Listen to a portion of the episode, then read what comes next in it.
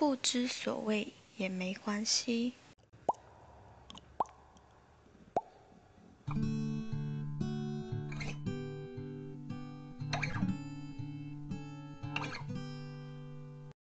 Hello，在听着的你，过得好吗？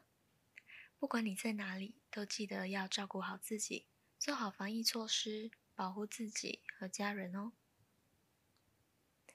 一转眼，时间过去了三个月，嗯，直到现在，我才能用比较平复的心情来录这一集 Podcast。嗯，今天没有朋友，只有我一个人。然后呢，是想要来聊一聊自己的事。不知道其他在外读书或工作的游子，会不会就是像我一样，特别会胡思乱想？我大概五年前呢，就在外读书，然后工作。其实一开始的头一两年呢，都还好，然后慢慢的年纪越来越大，然后就会想很多，有时候甚至会胡思乱想到焦虑。而这些胡思乱想的事里面，其实最怕的就是啊，家里一些不好的消息，比如说长辈生病什么的。在后来几年，每一次离开家里的时间长一些，回家就会发现，嗯，他们头发白了很多，开始意识到可以陪伴他们的时间真的不多。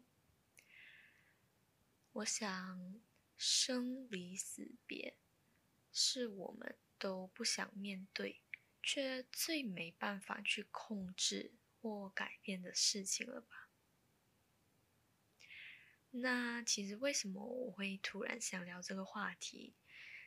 是因为我的阿妈在三个月前，呃，就是确诊，然后离世了。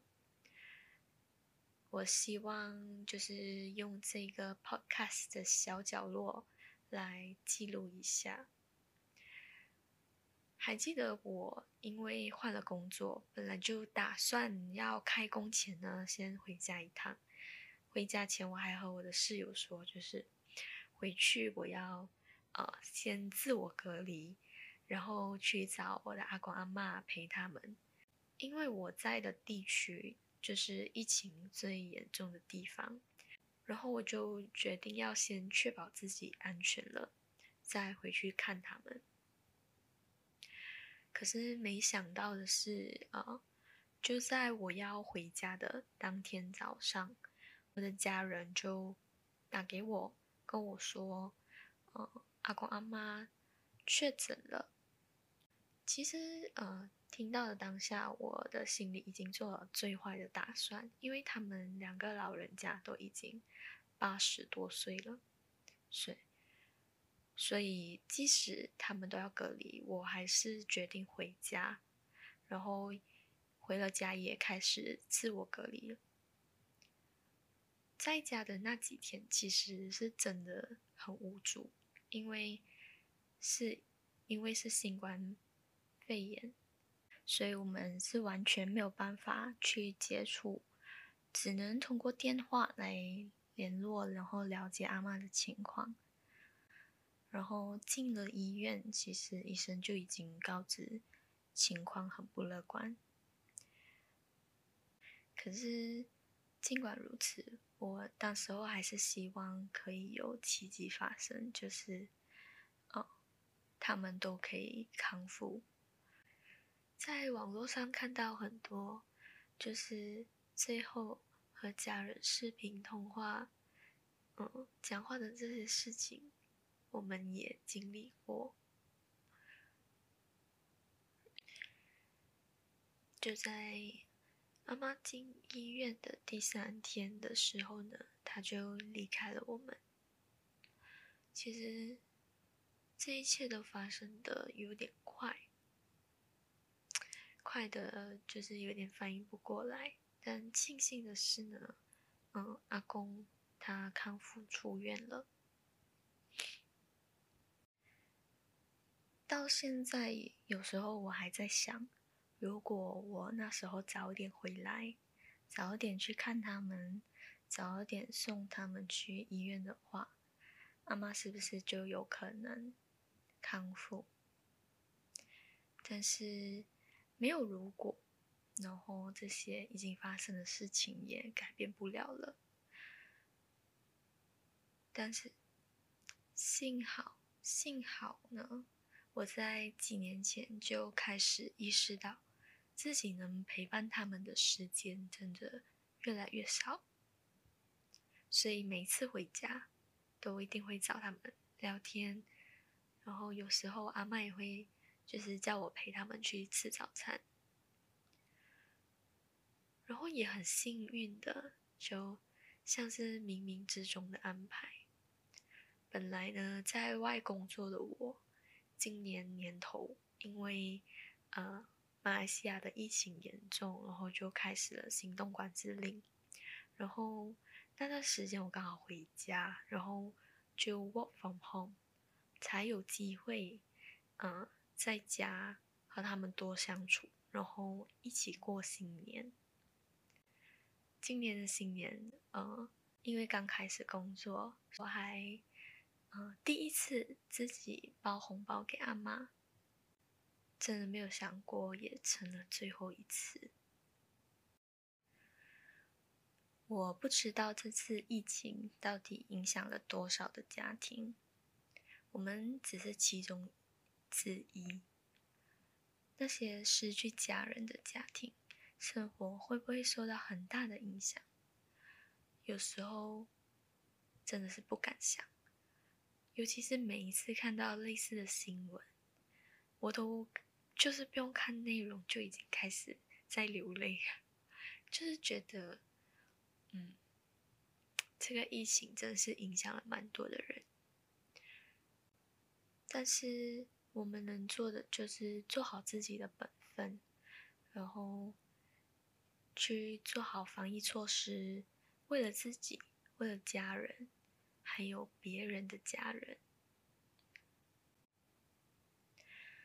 生离死别这件事情虽然是常态，但是我想，不管是几岁的你，应该都很难去适应这件事情吧。所以，真的要把握当下，珍惜眼前的人。阿妈的离开也让我想了很多，觉得人其实真的很脆弱，离开啊只是一瞬间的事情。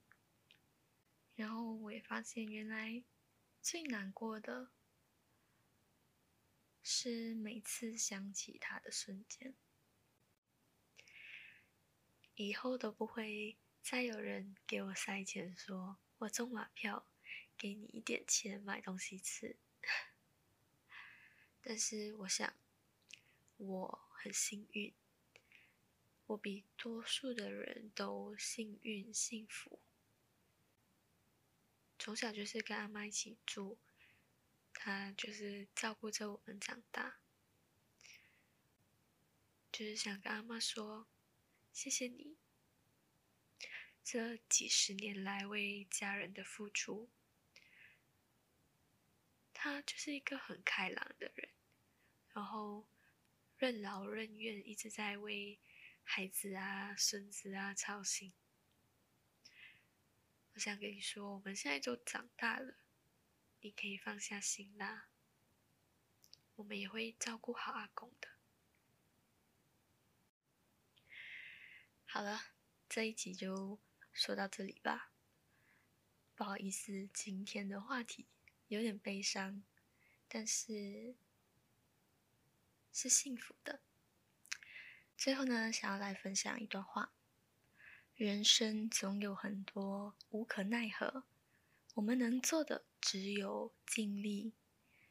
生命这么的宝贵，人生又这么的短，好好珍惜身边的人吧，不要让自己遗憾。谢谢你们听到这里，照顾好自己。再见。嗯嗯。月明风儿信你有刻字来过我的梦